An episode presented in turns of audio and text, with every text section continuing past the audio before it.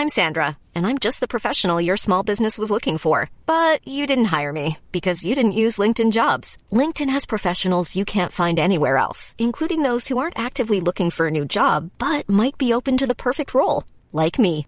In a given month, over 70% of LinkedIn users don't visit other leading job sites. So if you're not looking on LinkedIn, you'll miss out on great candidates like Sandra. Start hiring professionals like a professional. Post your free job on linkedin.com/people today. There's never been a faster or easier way to start your weight loss journey than with PlushCare.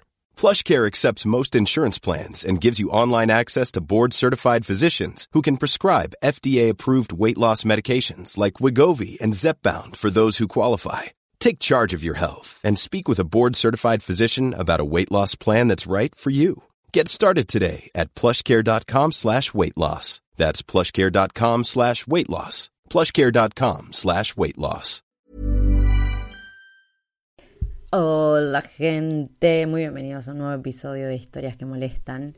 Hoy es un episodio súper especial porque es el que marca el inicio, OJ, el inicio de una nueva sección en el programa donde vamos a hablar exclusivamente de emigrar.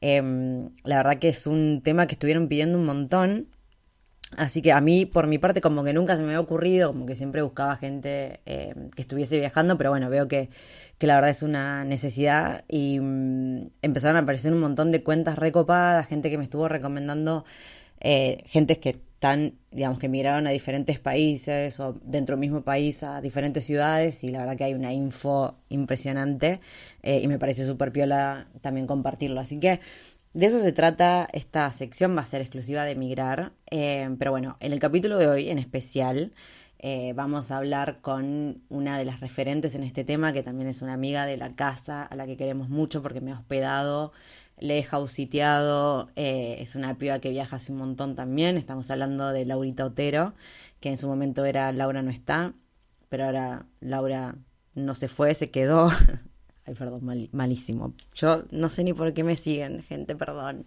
Igual me redivierto sola, es un tema aparte. Pero bueno, cuestión que Laurita Otero eh, en este momento está en Madrid, hace ya desde la pandemia, creo, de hecho la pandemia la agarró ahí, está ahí. Eh, pero inicialmente su primer eh, país, el, el, primer país donde vivió y donde se instaló fue en Holanda, más que nada en Ámsterdam. Em, y bueno, ella también era una piba que viajaba sola y demás, hasta que decidió, bueno, loco, un laburo fijo, quedarme en un lugar, emigrar. Y bueno, eso obviamente implicó un montón de cambios, un montón de trámites, un montón de averiguaciones. Obviamente no es lo mismo estar eh, en constante movimiento que tener un trabajo al que uno tenga que ir todos los días de la semana. Em, igual también se puede mirar siendo nómade, estamos hablando acá en este caso, en el caso de Laurita. Eh, este episodio, por ser el primero, en realidad vamos a hablar de cómo ella hizo el cambio, qué fue lo que le pasó por su cabeza, por qué decidió emigrar finalmente y dejar como de estar moviéndose constantemente. Eh, todo lo que tuvo que hacer, cómo fue adaptarse a Holanda, que es una cultura también totalmente distinta, sobre todo, bueno, hablamos mucho del clima, eh, la gente que vive ahí en los Países Bajos muy bien sabrá que el sol escasea y eso no es un tema, no es un chiste, sobre todo para los latinos que estamos acostumbrados a, tener el solcito bastante seguido. Eh, bueno, y un montón de cosas más, un montón de info útil, pero a morir, gente. Em, en este primer episodio eso, hablamos en general, después va a haber un segundo episodio con Laurita la semana que viene, o tal vez la otra semana, donde hablamos exclusivamente de Madrid, cómo fue eh, emigrar a Madrid, todo lo que hay que hacer, los papeles que tienen que tener, depende del tipo de ciudadanía que tengan, qué es lo que tienen que tramitar y demás. Es un, la verdad que son episodios, son súper informativos, así que me parece que les va a venir bárbaro. El del día de hoy, la verdad que está un poco más, un poco informativo, pero un poco también tipo la historia de Laurita, que a mí es algo que me súper divierte eh, escuchar las historias de la gente, así que este episodio se viene un poco más eh, historia de vida, ya después los próximos van a ser, sí, súper, súper informativos, así que bueno, me voy a callar porque este episodio también es bastante larguito. Eh, y nada, los dejo acá, que disfruten a Laurita y disfruten todo lo que tiene para decirnos. Hola, hola, hola gente, muy bienvenidos a un nuevo episodio de Historias que Molestan. El día de hoy vamos a empezar con la serie que tanto me pidieron y me rompieron las pelotas hasta que finalmente accedí, que se trata sobre emigrar, que es un poco distinto a los viajes que venimos hablando anteriormente, pero que igual me parece algo súper útil y súper necesario que sepan ustedes también. Así que en esta ocasión para inaugurar esta serie, me la traje a la señora Laurita Otero, que es básicamente la experta en este tema y una gran amiga de la casa, que en este momento se encuentra en Madrid. Lau, ¿estás ahí? Estoy acá, hola Angie, hola a todos, un gusto estar acá compartiendo este espacio. Ay, tierna. Bueno, la trajimos a Laurita porque en este momento, a pesar de que esté en Madrid, ya Lau pasó por varias ciudades donde estuvo asentada básicamente y trabajando. Así que bueno, Lau, si querés presentarte un poco, contar un poco, un resumen de tus viajes, porque por más que ahora en este momento esté asentada, Lau empezó como una viajera así recorriendo el mundo también. Así es. Bueno, eh, un resumen muy, muy eh, cortito. Estuve más o menos un año viajando por Europa y por Estados Unidos cuando tenía 26 años, ya hace, tengo 34, así que pueden hacer la cuenta. Eh, y creo que ese primer año de viaje que estuve recorriendo, como decía, Europa, después me fui a Estados Unidos, después fui a Europa, fui a Argentina a mi familia, volví a Europa y demás, fue el que sembró en mí las ganas de probar un poco más a largo plazo cómo es vivir afuera y no solamente estar de viaje. ¿Esos viajes lo hiciste mochileando o estabas, por ejemplo, con Work and Holiday? No, esos viajes los hice mochileando, eh, muy low cost. En ese momento, por suerte, la, la moneda argentina estaba un poco más fuerte, no estaba tan devaluada, entonces con mis ahorros y mucho couchsurfing y muchos chinos de esos viajes de mil horas pero que pagas dos mangos, eh, así logré irme todo el año, digamos. Em, no hice nada con Working Holiday. Yo en su momento todo esto empezó por una frustración, que fue que yo me quería ir con la visa a Nueva Zelanda y no me salió la visa. Lloré, Ay, me olvidado. Sí, sí, sí, fue toda una novela. Lloré, pataleé, me quejé, no sé qué. Encima de ese momento estaba de novia y a mi novio en ese momento sí le había salido. Y no. Dije, no, no, sí. Traición.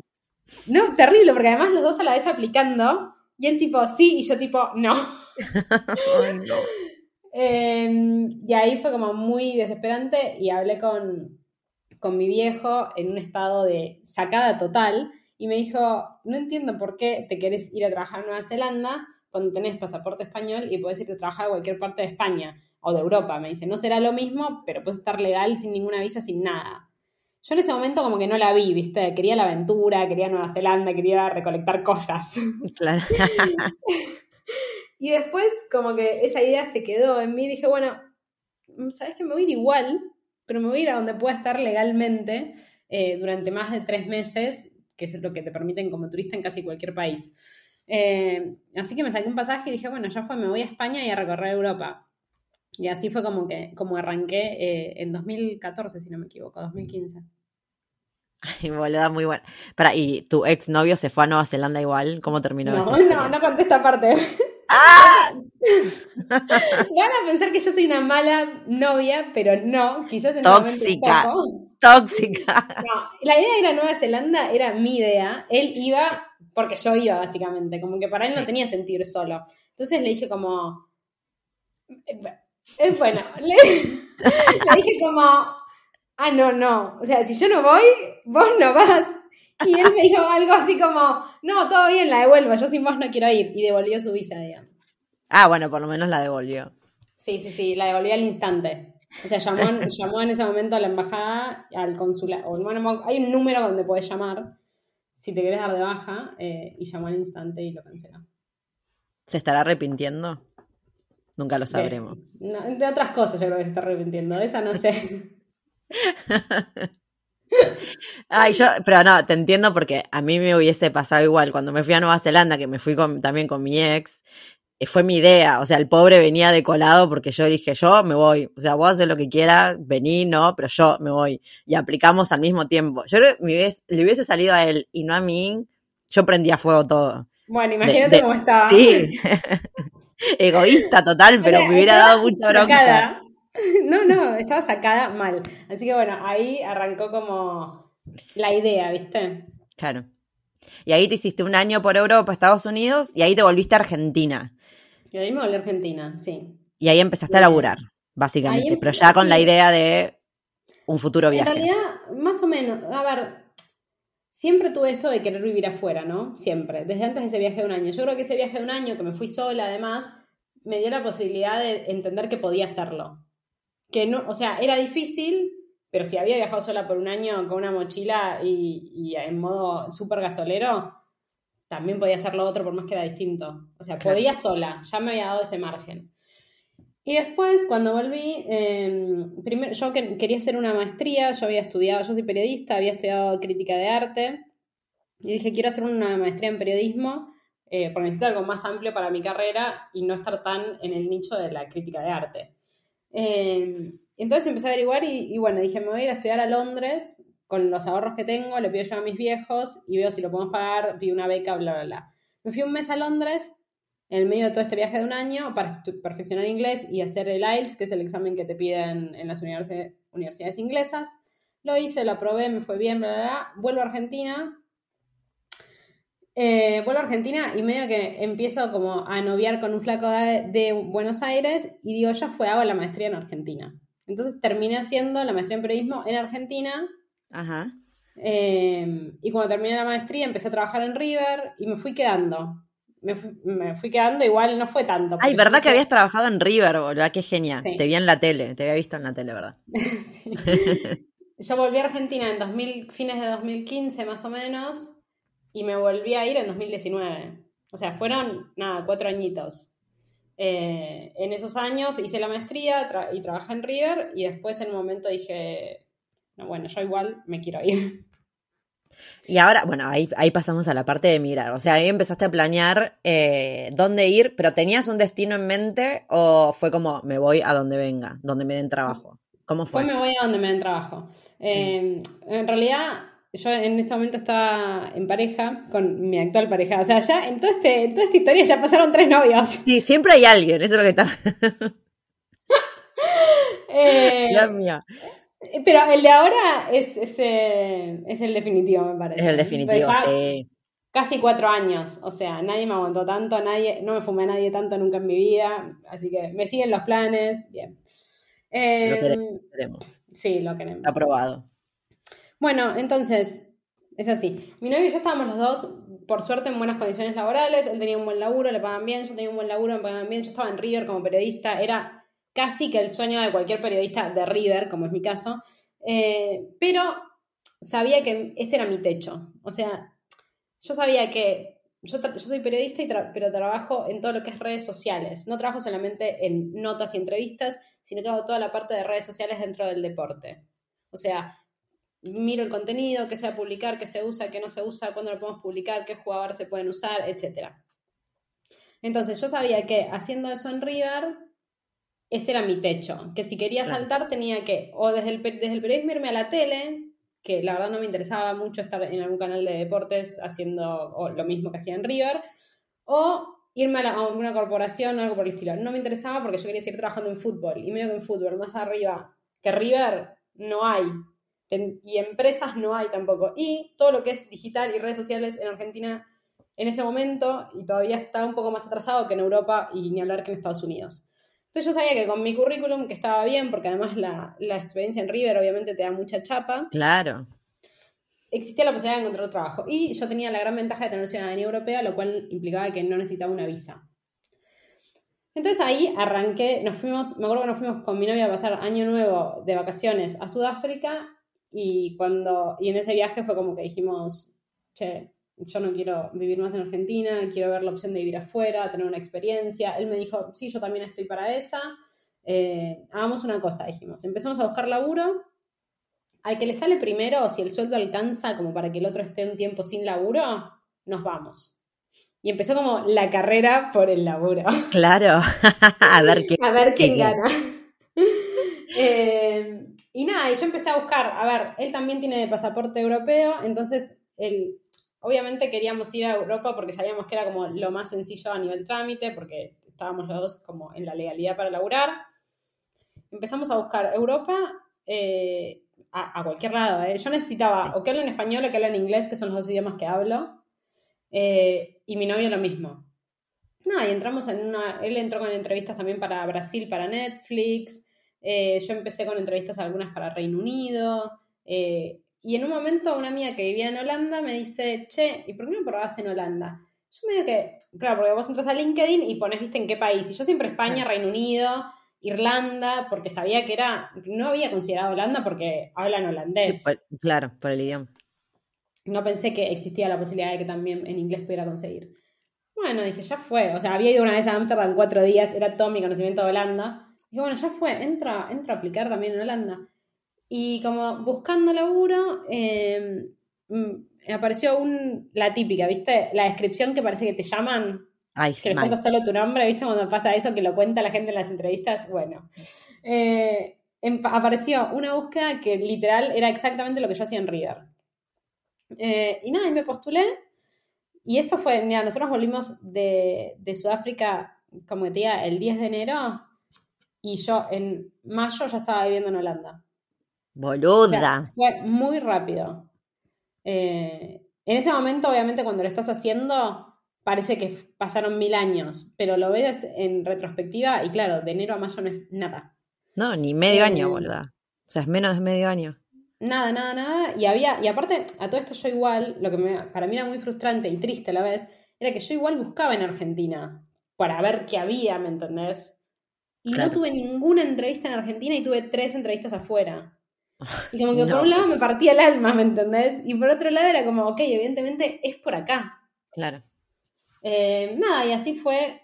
No quiero alargarme tanto más con el tema, eh, que conseguí, tuve las entrevistas, conseguí el trabajo, me dijeron, bueno, te necesitamos en 15 días, yo casi me infarto, dije, necesito un mes porque, creo que el preaviso en Argentina es de un mes, no me acuerdo. Eh, pero le dije, necesito un mes. Claro, vos todavía estabas trabajando en River entonces. Claro, yo todavía estaba trabajando en River. Yo no me iba a ir de River sin un trabajo.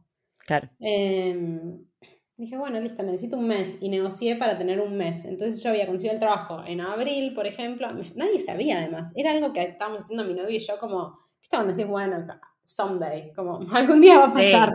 cuando se nadie Esperaba, nadie esperaba que a los cuatro meses pase. Eh, nada, y ahí fue como un mes para desarmar toda mi vida, eh, avisarle a mi familia. O sea, imagínate mis viejos que, ah, un detalle nada más que les quería comentar este domingo comiendo pastas, me voy a ir afuera. Era como todo un montón. Eh, así que nada, logré cerrar un mes con la empresa y lo que hicimos con mi novio fue como escalonar la partida para que sea un poco más fácil, porque era imposible en un mes hacer todo, era imposible. O sea, él tenía, no vivíamos juntos además, él tenía su departamento, yo tenía mi departamento, desarmar dos departamentos. Eh, yo tengo a mi gata, traerme a la puta gata, era como todo un montón. Pobre rusa. Eh, entonces dijimos, bueno, ya fue, yo me voy en ese momento, yo me fui tipo tres días antes de empezar a laburar. O sea, yo empezaba un lunes, me fui el jueves. Ay, no, eh, o sea, con el jet lag todo junto. Sí, sí, sí, con, aparte, hola, nunca había estado en Amsterdam más de cuatro días. Eh, nada, me fui y él llegó al mes con la gata. O sea, Para, un stop. Eh, ¿Vos cuando te vas, ya te vas con un departamento conseguido o cómo fue esa parte? No, me fui, me fui. Yo tenía esta amiga, eh, Noé, que vivía allá y me dijo, mira, te puedes quedar en casa hasta un mes te bancamos. Yo dije, bueno, listo. Buenísimo. Voy ese mes y busco departamentos de allá. Así que me fui, me quedé en la casa de ella literalmente tres semanas, una semana en una habitación y después él, llegó Rodri y dos días antes de que llegue Rodri con la gata me había mudado a, la que fue nuestra casa que vos conociste. Ay, dos días antes, ¿no? No, no, no, no. Qué caos. Creo que, igual el estrés, el estrés de, migrante me duró eh, dos años eh, y yo estoy por cumplir tres ahora. O sea, dos años yendo y viniendo, dos años de casas que no eran definitivas. Bueno, esta tampoco es definitiva, no es mi casa, pero digo, estamos asentados después de dos años. Claro. ¿Y cómo fue el eh, proceso de entrevistas igual? O sea, no, no hay un... Porque yo nunca me pasó de tener entrevistas, o sea, siempre que trabajé en el exterior fue porque conseguí el trabajo como estando allá, eh, en el mismo país, digamos. ¿Cómo fue la entrevista? O sea, no hay un, no sé si la palabra es prejuicio, pero por ejemplo, ellos sabiendo que vos no estás en el país, ¿no, no, no te juega un poco en contra o cómo se maneja eso? A ver, las dos, yo siempre encaré las entrevistas como diciendo que me estaba por ir a vivir afuera, que no tenía pasaje todavía, pero que me iba. O sea, que me hacían la oferta y yo me iba sin problema.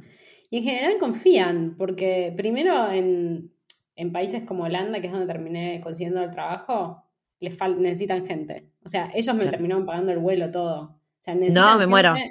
Claro, ellos me hicieron como un ah. relocation. Eh, me pagaron el pasaje, no el de Rodri, el mío, y me consiguieron un, una persona que me busque casa cuando yo llegue allá. Ah, boluda, pero eh, un golazo. No, no, fue un 10. Pero digo, si estaban dispuestos a eso conmigo, obviamente están dispuestos a eso con cualquiera que tenga ciudadanía europea. Lo que ellos no querían era dar una visa, por ejemplo, por mi puesto puntualmente. Por otros puestos quizás sí, pero por, por, los puestos más relacionados, por ejemplo, con ingeniería, en Holanda no suelen tener tanto problema con dar visas. Pero comunicación es un puesto más conseguible dentro de Europa. Claro. Em, nada, no, yo encaraba diciendo eso y rogando que me crean. Y en general, como que sí, nunca nadie desconfió. Eh, y a medida que avanzaban las entrevistas era como, bueno, pero ¿estás segura? Sí, sí, sí, le decía, estoy segura, me quiero ir.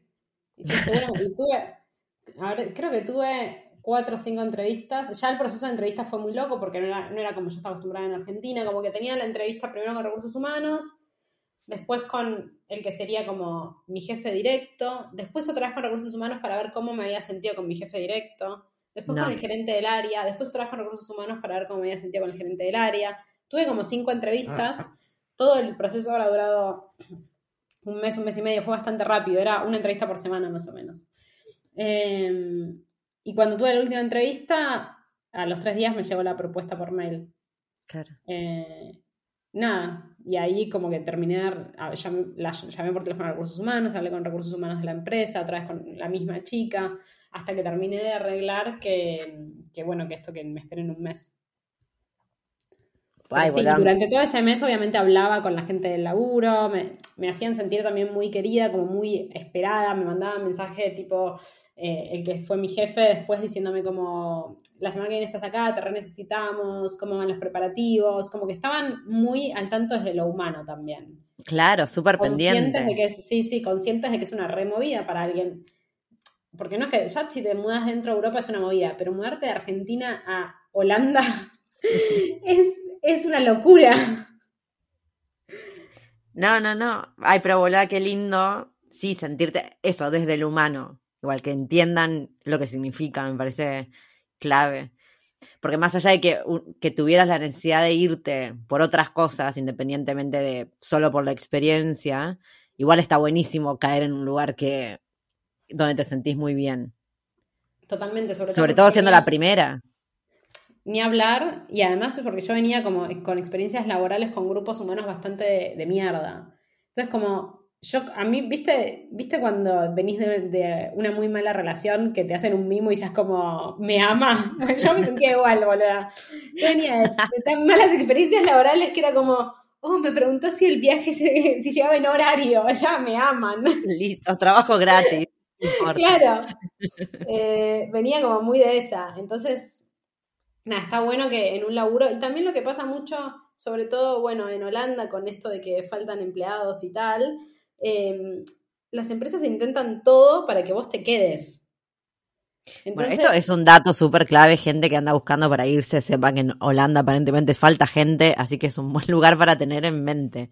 ya todo el mundo entrando a LinkedIn a buscar trabajos en Holanda. Sí. Hay muy poca desocupación, o sea, creo que hay un, un 3% de desocupación había en su momento, eh, entonces, claro, las empresas ya, sobre todo los que trabajan en tecnología, o sea, obviamente no es fácil para todo el mundo, lo que trabajan en hostelería, hay, hay mucha menos demanda en hostelería de lo que hay en tecnología. Pero Holanda es un, como un polo tecnológico muy, muy grande dentro de la Unión Europea. Muchas empresas que estaban en Inglaterra después del Brexit se mudaron a Holanda, entonces están creciendo muchísimo. Claro, ya no saben qué más ofrecerte las empresas para que te quedes, porque llega un momento que no pueden ofrecerte más plata, no pasa en mi, no pasa en mi puesto, obviamente. Pasa en puestos que tienen que ver tipo ingenieros. Claro. Entonces te ofrecen otros beneficios para que te quedes. Te ofrecen más días de vacaciones, te ofrecen un seguro médico privado mejor, te ofrecen gimnasio, te ofrecen otro gimnasio, y así es como una escalada de competencia a ver quién le ofrece mejores, eh, mejores condiciones al empleado. Ay, no te puedo, eh, o sea, parece que me estás hablando del país de la maravilla, boluda. Sí, pero a mí no me pasa y, o sea, a mí no me pasa. Me pasa que sí, que sí hay muy buenas condiciones laborales en Holanda, por mí no se van a pelear las empresas porque mi puesto no es, eh, no es como altamente cualificado. Yo no soy, o sea, sí se van a pelear por un ingeniero en sistemas con experiencia, por ejemplo. Claro, sí, sí, sí.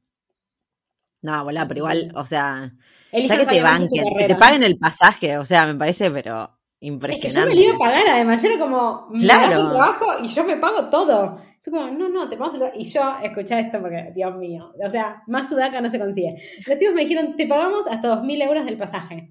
Y yo tipo, bueno, me voy a pagar el pasaje más barato que encuentre y me quedo con la diferencia. y cuando llega el momento, los tipos, claro, te pagamos hasta 2.000 euros, mostrarnos el recibo del pasaje. No. Y yo tipo, me había tomado un vuelo con 30 escalas de 1.000 euros, cuando me podría haber tomado uno por KLM directo en primera casi, ¿me entendés? Pero bueno, esto es yo ahora lo sé, en ese momento, o sea, venía, vengo de Argentina, entiéndanme. No es que todos hubiéramos hecho volada, yo hubiera hecho lo mismo y tipo, con todo esto que me sobra, entonces con eso me puedo bancar las dos primeras semanas en Holanda y con esto la... Ese era todo mi pensamiento. Eh, Ay, es muy bueno, es muy bueno. No, no, no. Más argentina no se puede. Sí, sí, sí. Y así mil cosas, como que todo te asombra cuando recién llegas a un lugar nuevo. Sobre todo, ustedes pensarán, ah, España el primer mundo. Si estuvieron en algún país, Holanda, Alemania o algún país nórdico, van a ver que España no es el primer mundo. O sea, España es una cosa entre Argentina y el primer mundo. Sí, sí, sí. Eh, y claro, llegar a Holanda era como, ok, esto me cago en todo, o sea, no puede ser tan fantástico todo.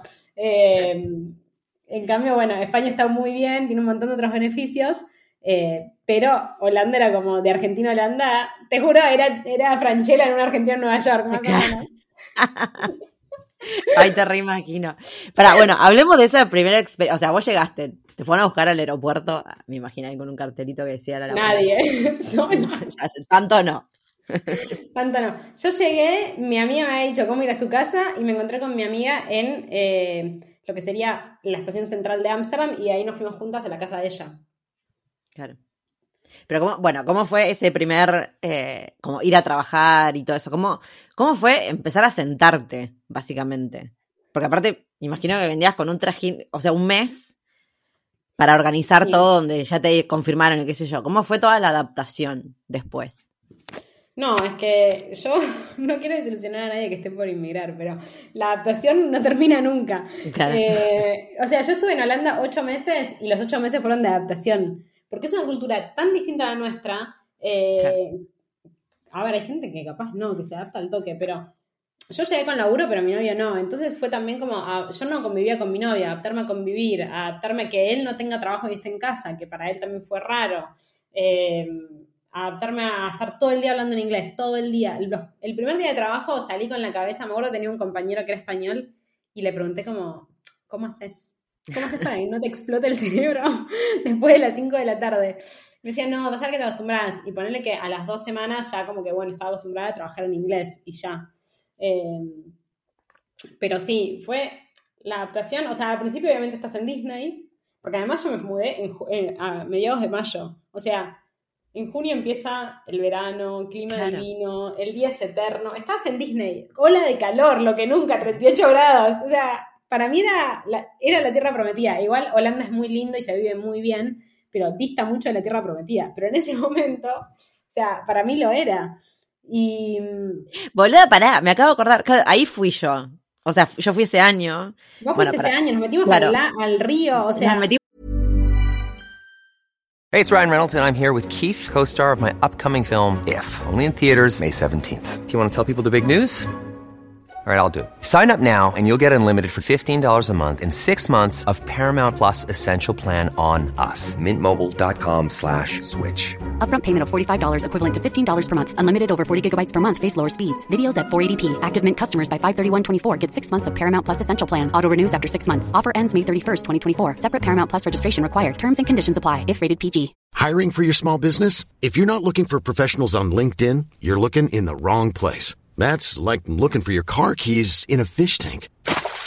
LinkedIn helps you hire professionals you can't find anywhere else, even those who aren't actively searching for a new job but might be open to the perfect role. In a given month, over 70% of LinkedIn users don't even visit other leading job sites. So start looking in the right place. With LinkedIn, you can hire professionals like a professional. Post your free job on linkedin.com slash people today.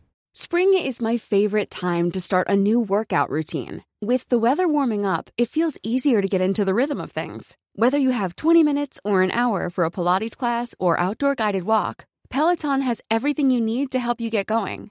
Get a head start on summer with Peloton at onepeloton.com. How would you like to look five years younger? In a clinical study, people that had volume added with Juvederm Voluma XC in the cheeks perceived themselves as looking five years younger at six months after treatment. Look younger, feel like you. Add volume for lift and contour in the cheeks with Juvederm Voluma XC. Reverse signs of aging by adding volume to smooth laugh lines with Juvederm Volure XC. For important safety information and to find a licensed specialist, visit juvederm.com. That's J U V E D E R M.com. Not for people with severe allergic reactions, allergies to lidocaine, or the proteins used in Juvederm. Common side effects include injection site redness, swelling, pain, tenderness, firmness, lumps, bumps, bruising, discoloration, or itching. There's a risk of unintentional injection into a blood vessel, which can cause vision abnormalities, blindness, stroke, temporary scabs, or scarring. Talk to a licensed specialist to find out if it's right for you. Vamos a nadar con Anico, pero pará, lo que me- ahora que decís ola de calor, bueno, para contarlo rápido a la gente, yo en esto fue 2019, Sí. sí. Eh, bueno, yo fui a Holanda, obviamente caí en lo del Lau que me bancó creo como una semana, dos semanas en su casita. Eh, y en un momento me fui, tipo tres días creo, me fui a la Bergen, porque había un festival de quesos, no me acuerdo, no sé qué cosa había.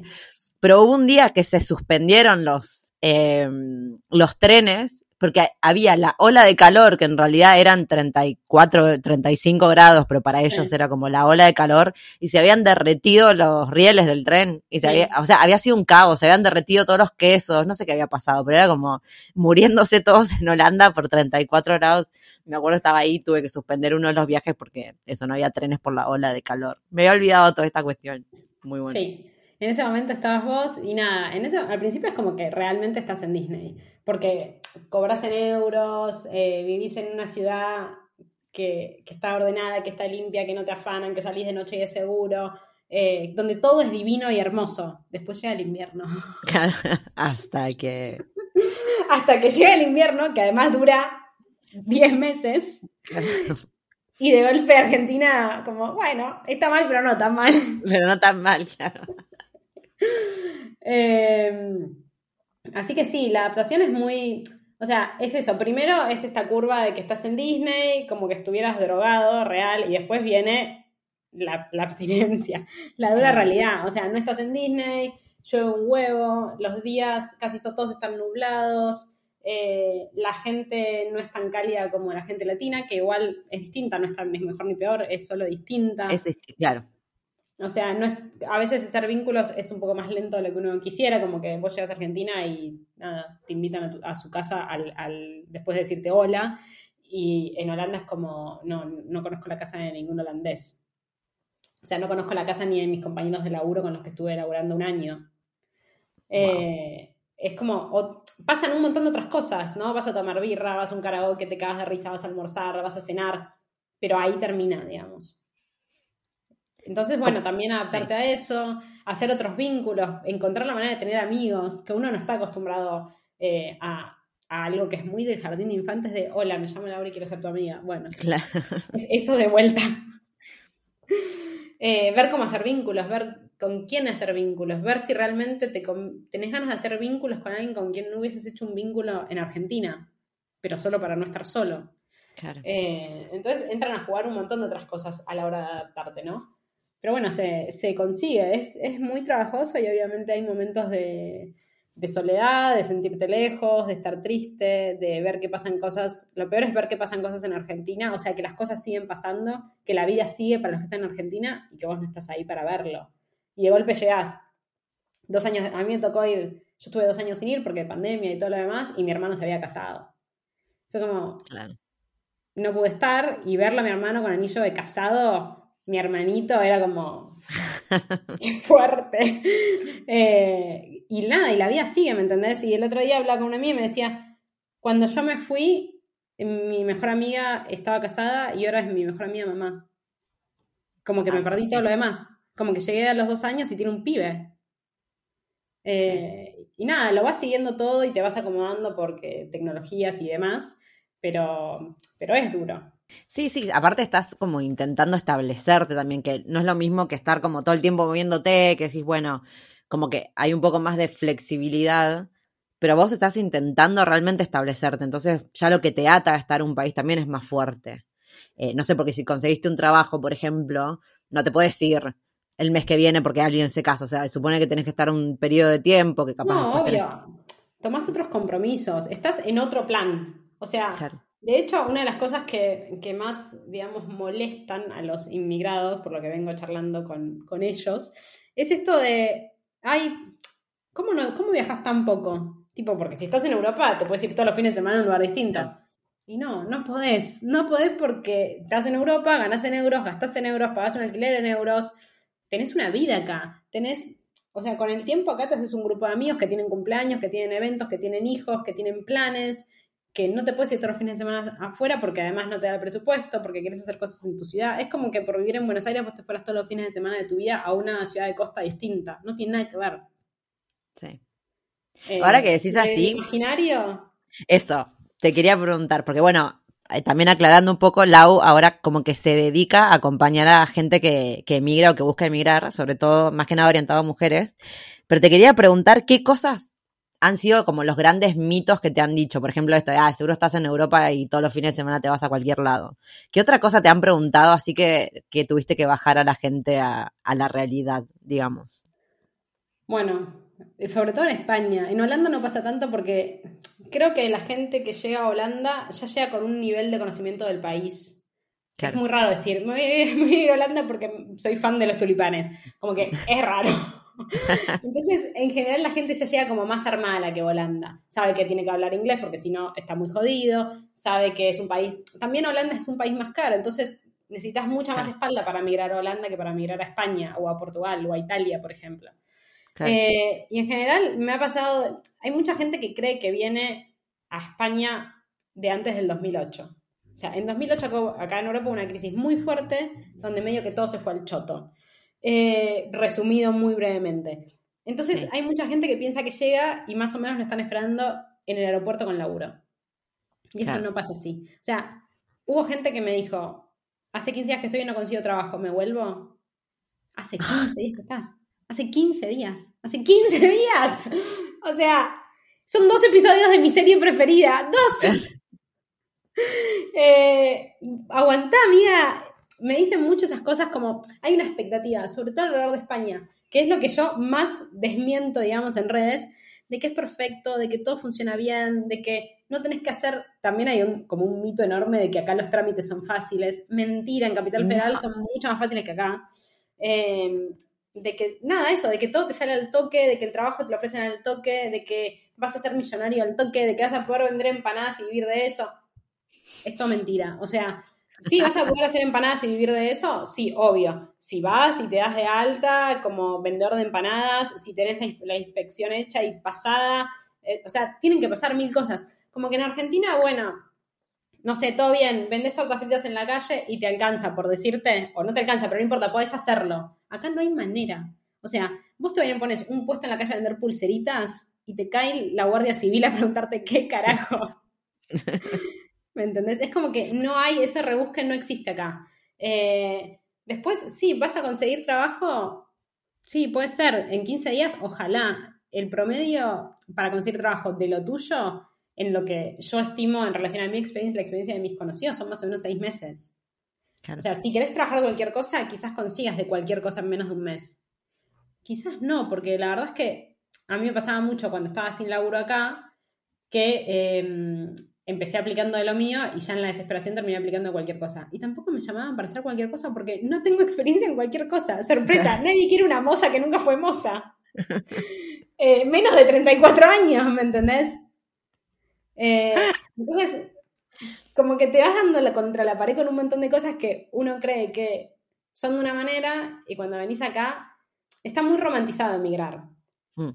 Y la verdad que sí, obvio, tiene un montón de cosas lindas y de cosas buenas, por eso yo lo elijo y calculo que un montón de gente lo seguirá eligiendo. También porque la verdad que la situación en Argentina ahora no está tan buena, como que en otro momento, así todo conozco gente que se volvió, ¿eh?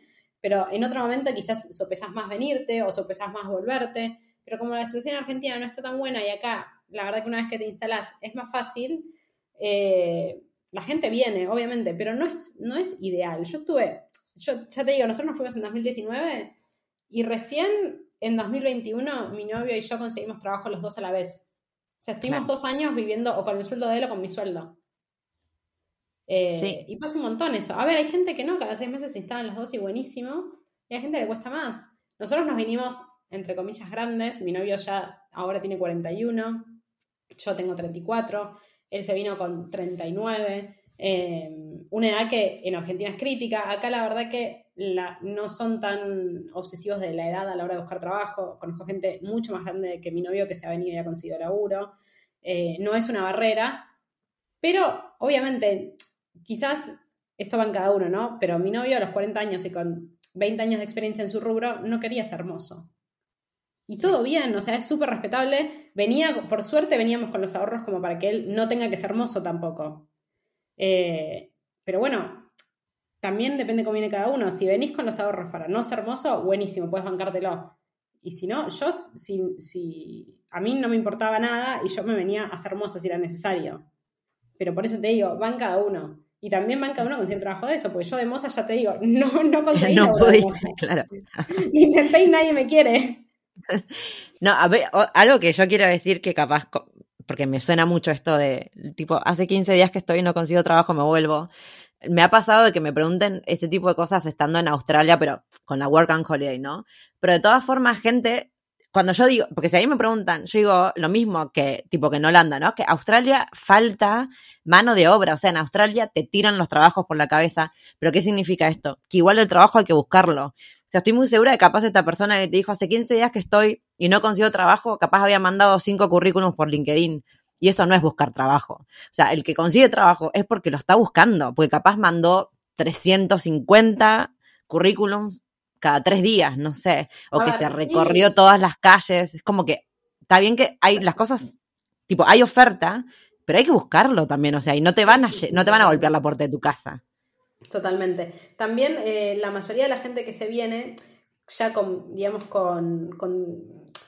A ver, yo siempre hago este comentario, si pueden elegir venirse con experiencia laboral de su país de origen, muchísimo mejor.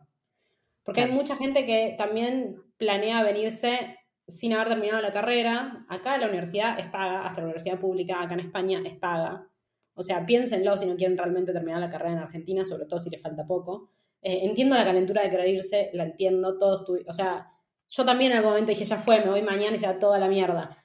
Pero son decisiones que se toman en frío en general. O sea, no, quiero, no quiero tampoco generalizar nada de esto, esto es mi manera de verlo, obviamente, y son los consejos que yo suelo dar en base a mi experiencia y de la gente que conozco. Siempre es mejor venir con algo de experiencia laboral, porque a la larga lo que te distingue de los demás, a mí lo que me distingue de los demás es haber laburado en River. Ahora ya está, ya llevo un tiempo laburando en España, antes laburé en Holanda, como que tengo otra experiencia dentro de Europa.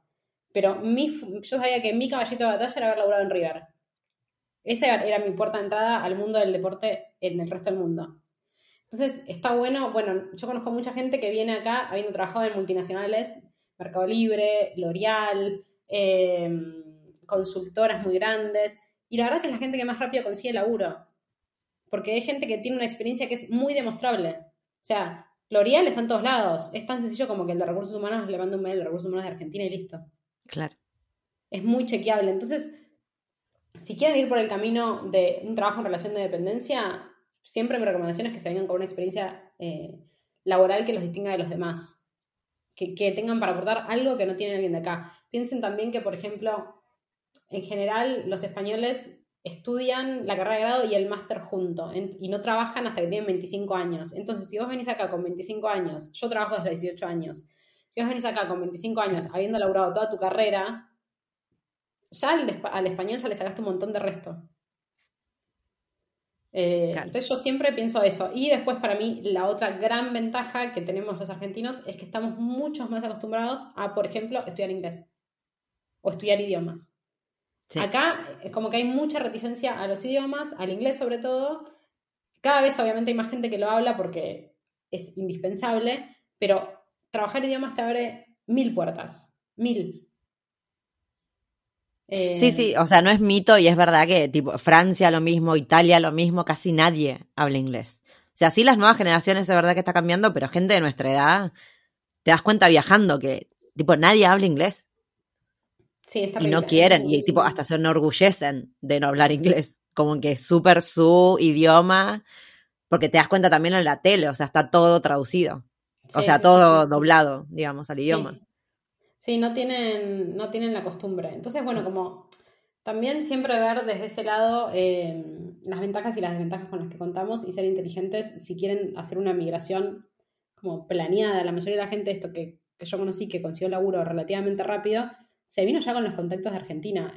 Es decir, empezó a contactar gente por LinkedIn desde Argentina. No es que se vino con gente que conocía, sino que empezó a romper las bolas cinco meses antes de emigrar mandando mensaje a cualquier eh, recruiter o persona de recursos humanos en las empresas que les, interesaba. Y yo siempre resalto que eso está bien, que acá es muy normal, como que en Argentina no estamos tan acostumbrados a ser insoportables con la gente de recursos humanos. Y acá sí, re, re insoportables. Ah, mira. O sea, mandás el currículum y atrás le mandás un mensaje a la de LinkedIn. Así. Eh, tipo, che, te acabo, de aplicar a tal trabajo sí, realmente me interesa por esto, esto y lo otro, si puedes tener en cuenta mi CV te lo super agradezco, bla. Eh, acá es muy común y también es muy común buscar trabajo dentro de toda la Comunidad Europea. Por ejemplo, estando... Por eso yo creo que España también es una gran puerta de acceso al resto de Europa. Como que está buenísimo para venir porque es mucho más barato que, casi todos los demás países de Europa. Y está buenísimo si te querés quedar. Nosotros estamos acá y no pensamos irnos por ahora. Eh, pero si vos tenés, por ejemplo, destino Holanda o Alemania, pero no estás del todo seguro o no te alcanza la guita, siempre está bueno, si te copa, venir primero a España. Es un lugar donde te hace sentir como casi como en casa, porque la verdad que somos muy parecidos, el idioma es el mismo, las costumbres son muy parecidas, la gente también es muy cálida, eh, los precios son bastante más amigables.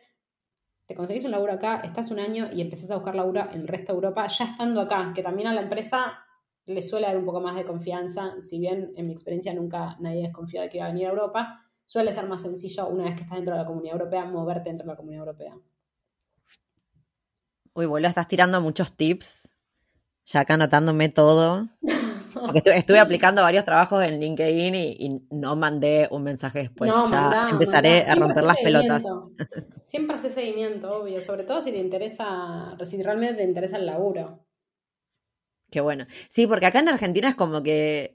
Claro, me acuerdo que no, ni siquiera, o sea, te comías los dedos esperando que alguien te responda y encima por lo general nunca nadie te respondía ni siquiera para decirte que al final no, lo cual ahí me genera muchísima angustia, eh, pero nunca se ocurría a uno contactar al de recursos humanos, es verdad. Como que acá sí, y de hecho, ponerle que mandas el currículum y nunca más sabes nada, bueno, puedes mandarle un mensaje en 15 días diciéndole si esa búsqueda ha sido activa o si eligieron otro candidato, por lo menos para buscarte tranquila. Genial. ¿Y te responden? ¿Te han respondido? En general sí, en general sí. puede que no, pero vos hiciste tu parte. Yo siempre me quedo tranquila de que hice las cosas bien. Que hiciste, sí, que hiciste todo lo que estaba a tu alcance, lo hiciste, básicamente. total. ¿Qué, ¿Qué, otra cosa te han dicho, qué otro mito así te han preguntado que dijiste, no, chabón, esto no es así? Ah, bueno, que venir sin papeles es una boludez. Como, che, rea, puedo ir de ilegal. Mira, y, es, y te pone en una situación muy complicada, porque la verdad es que la persona, a ver, tenés de todo, ¿no? Pero yo entiendo que la persona que te pregunta si puede ir de ilegal realmente la está pasando muy mal. Porque ¿por qué razón querrías ir a vivir a un lugar en la ilegalidad? O sea, evidentemente le que estar pasando como el orto. Entonces, siempre trato primero de pensar eso antes de emitir algún juicio de sos un idiota, ¿me entendés? Algún juicio de valor. Eh, porque realmente uno no sabe. Sí, yo obviamente no lo recomiendo para nada porque la vida de una persona sin papeles acá, y lo digo porque conozco gente que estuvo, es muy complicada. No pueden salir del país, están como, no puedes hacer una sola porque en la primera que te piden documentos estás jodido. Eh, conseguir laburo es muy complicado y si conseguís, eh, en general, obviamente te explotan mal porque pueden. no está bueno. Sí, se aprovechan. Además, sí, obvio, se aprovechan y además el camino para conseguir la ciudadanía siendo ilegal es larguísimo. O sea, son, si no me equivoco, son entre 3 y 5 años. Claro. Que quizás no parece tanto, pero es un montón de tiempo sin poder salir del país. Casi sin poder moverte de provincia. Eh, es muy complejo, pero bueno, nada, también me llegan mensajes de gente que vino ilegal y que está tratando de encontrar algo para ganar guita, niñera, eh, changas, lo que sea. Y, y obviamente es gente que tampoco le puedes decir, si tuviese un amigo tampoco le recomendaría que la emplee, porque te llegan a encontrar un empleado en negro y te hacen un agujero que no sacas más adelante tu negocio. Eh, entonces es muy complejo. No, es muy complejo hasta que, inclusive a mí, por ejemplo, si me entra plata en mi cuenta bancaria, donde a mí me depositan el sueldo, una plata fuera de lo habitual, por decirte, obviamente no 50 euros, pero por ejemplo, si a mí de la nada, durante dos meses, me entran mil euros, va a venir la hacienda a buscarme. O sea. no. va a venir a buscarme a mi casa, pero digo, acá una vez por año es la declaración de, de, de impuestos. Claro. Y cuando, y, o sea, y la hacienda va a ver eso. Puede ser que no salte y puede ser que sí me diga, che, tenés que pagar 500 euros porque acá esto no lo facturaste. Claro. Entonces es muy heavy. No es joda. Sí, también eso, lo que también está dispuesto a vivir cada uno, porque es eso, es, no, no puedes estar diciendo a la gente qué es lo que puede hacer y qué es lo que no, pero sí decirle, bueno, mira, si lo vas a hacer de esta forma, no te va a resultar nada fácil. Claro, o sea, mi, yo siempre trato con pasaporte, sin pasaporte, como quiera que sean, quieran venir a, España o a, o a donde yo pueda, tenga conocimiento, siempre trato de decirles la realidad. O sea, la realidad es que venir sin papeles es muy duro. Si igual lo querés hacer, o sea, cada uno es libre de elegir su destino. Eh, allá vos, hacelo y ojalá te vaya bien. Pero es un camino durísimo. Eh, y realmente, yo, yo, puntualmente, yo como soy yo, no lo haría. Porque yo soy una persona que no pasa a nadie y el semáforo está en rojo y no cruzo, ¿me entendés? o sea, yo soy muy de seguir la ley. Entonces yo no concibo hacer algo así, pero obviamente tampoco, por suerte, nunca estuve en ninguna situación que me ponga ante esa decisión, digamos. Sí, sí, o una necesidad que, o que realmente agotaste todas las opciones y no te queda otra, por ejemplo, también. Exacto. Exactamente. ¿Cuál ha sido tu peor experiencia en, todo, en toda esta secuencia de emigrar? Estuviste en tres ciudades viviendo, o sea, estuviste en Holanda, en Ámsterdam, estuviste en Barcelona y ahora estás en Madrid, ¿no? Sí. Ese fue tu recorrido. ¿Qué, fue lo peor que te pasó en, en, en el contexto de emigrar? La pandemia. La ay, claro. Eh, no, y lo peor que me pasó fue estar ocho meses sin laburar. Claro. Eh, pero un poco se lo acredito la verdad que a la pandemia, porque mm, cuando nosotros nos fuimos de Holanda nos vamos a Barcelona porque a mi novio le ofrecen una, una oportunidad laboral que estaba bastante buena, mejor que mi trabajo, digamos, con más sueldo que mi trabajo en, España, en Holanda, íbamos a, íbamos a estar más cómodos los dos aunque yo no trabajase. Entonces yo me voy, me voy con contactos y lista para entrevistas y demás. Bueno, esto fue en marzo, febrero 2020. Claro. Eh, nada, empiezo con. eh, contacté como con dos empresas. Con una empiezo entrevistas. Tengo la primera entrevista, todo bien. Tengo la segunda entrevista, todo bien. Eh, nada, y a los 10 días cierran todo. Madrid, o sea, toda España cerrado. Lockdown como muy heavy, como el que hubo en Argentina. O sea, no podías salir a ningún lado salvo a comprar. Y no podías salir de tu barrio. Y no podías moverte más de tres cuadras. Y nada, y en un momento de toda esa vorágine le tiro un mensaje a la chica con la que había tenido la segunda entrevista. Me dice, sí, Lau, o sea, nos encanta tu perfil, pero está todo parado. O sea, no. Claro. Era una empresa que se dedicaba a eventos deportivos. O sea, Ay, claro, no, o sea, olvídate. no- nada, o sea, me encantaría darte otra noticia, pero es que la posición que estábamos buscando quedó por el momento cancelada. O sea, no va a Ay, pasar no. nada. Nada, y ahí estuve ocho meses sin laburar en medio de la pandemia y eso fue durísimo. Eso creo que fue, no sé cómo no me, bueno, sí, no me volví loca porque iba a terapia. eh, Básicamente. pero básicamente porque tenía una psicóloga que me sostenía eh, y también porque mi novio, la verdad que es, es un genio y, y me bancó durante todo ese momento, que también fue muy duro para él porque convivir en un dos ambientes con una persona que no trabaja y que está todo el día al recontrapedo, yo no sabía qué hacer. Ahí Aparte, yo- cuando empecé a hablar, Sí. Eh, no, yo acá quiero decir algo, y es que para los que no conocen a Laurita, Laurita tiene un cohete en el culo todo el tiempo. O sea, es una mina que tiene que estar haciendo cosas sí o sí. Así que me imagino lo que sería, lo que debe haber sido para vos estar ocho meses en esa situación. Porque hay gente que en realidad es más calma, pero vos, te, o sea, Laurita es una piba muy activa, o sea, yo te imagino y... Estaba sacada, sí, sí. Estaba sacada, a nivel que abrieron las, las puertas, por así decirlo, y podía salir a, salir a hacer ejercicio. Y yo empecé a correr 30 kilómetros por semana. O sea, Ay, no. sacada. Sacada. Salí tres veces por semana a correr 10 kilómetros. Nunca en mi vida corrí tanto, ¿eh? Nunca. Es que no sabía qué hacer con la energía que tenía. Em, nada, y ahí eso fue como lo más duro. Ahí empecé a hablar un poco de inmigración en Instagram, como que a la gente le copó. Vi que había un nicho que no existía, como que también en la pandemia la gente se empezó a querer ir a la mierda de Argentina. Eh, entonces dije, bueno, acá hay algo que nadie está haciendo y que yo puedo hacer porque hice 800 trámites y me mudé tres, veces en un año. Eh, y empecé a hablar un poco de inmigración y ahora medio que hablo de eso y de viajes y de nada más. Bueno, gente, espero que hayan disfrutado el episodio. La verdad que lo tuvimos que cortar porque nos dimos cuenta que, que nada, que habíamos empezado a hablar de Madrid, entonces fue como, bueno, para, vamos a hacer esto en dos partes. Vamos a ponerlo de Madrid en otra sección para que no quede archi mega largo el episodio. Em, así que bueno, nada, espero que se hayan divertido también porque la verdad que la amo, a Laurita la amo, es un personaje total, eh, pero igual también tiene muchísima data para darnos, eh, así que espero que la hayan disfrutado, obviamente todos los links a sus cuentas los van a encontrar acá abajo.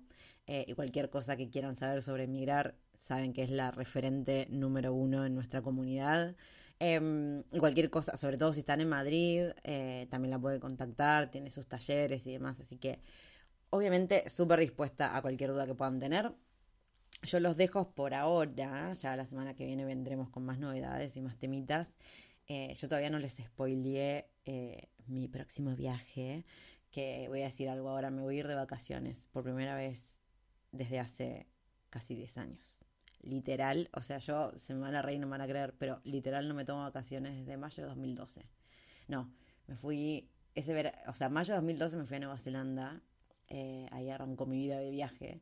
Eh, entonces me fui de vacaciones ese verano. Me va a haber ido en enero del 2012, me fui de vacaciones. Bueno, hace 10 años que no me voy de vacaciones, literal. O sea, siempre, estos 10 años estuve viajando, pero nunca corté de trabajar. O sea, si no estaba trabajando con la Work and Holiday, estaba creando contenido, trabajando como freelance y a veces haciendo las dos cosas al mismo tiempo. Y nunca corté, nunca corté más de un día. No me acuerdo de haber cortado dos días así de decir, loco, corto full.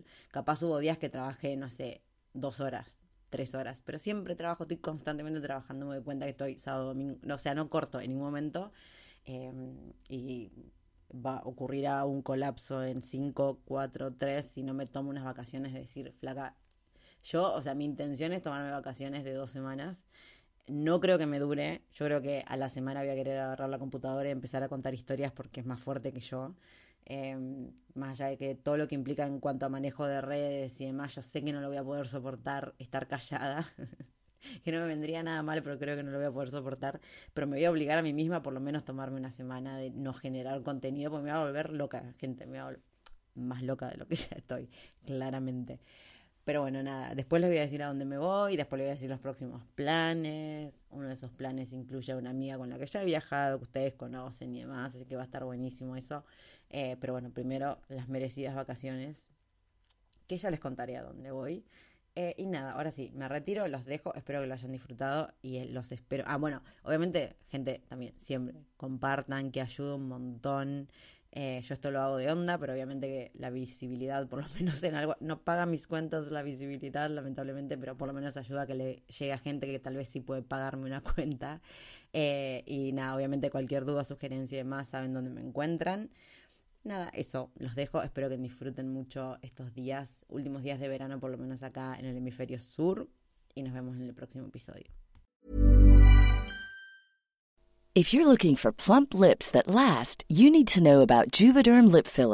With Juvederm Volbella XC and Juvederm Ultra XC, your lip look, whether it's subtle or bold, can last up to one full year with optimal treatment and no additional maintenance. Find a licensed specialist and see if it's right for you at Juvederm.com today. That's J U V E D E R M.com. Add fullness to lips in adults over 21 with Juvederm Volbella XC or Juvederm Ultra XC. Do not use if you have severe allergies or a history of severe allergic reactions, or if you're allergic to lidocaine or the proteins used in Juvederm. Tell your doctor if you have a history of scarring or taking medicines that decrease the body's immune response or that can prolong bleeding. Common side effects include injection site redness, swelling, pain, tenderness, firmness, lumps, bumps, bruising, discoloration, or itching. As with all fillers, there's a rare risk of unintentional injection into a blood vessel, which can cause vision abnormalities, blindness, stroke, temporary scabs, or scarring. For full important safety information, visit juvederm.com.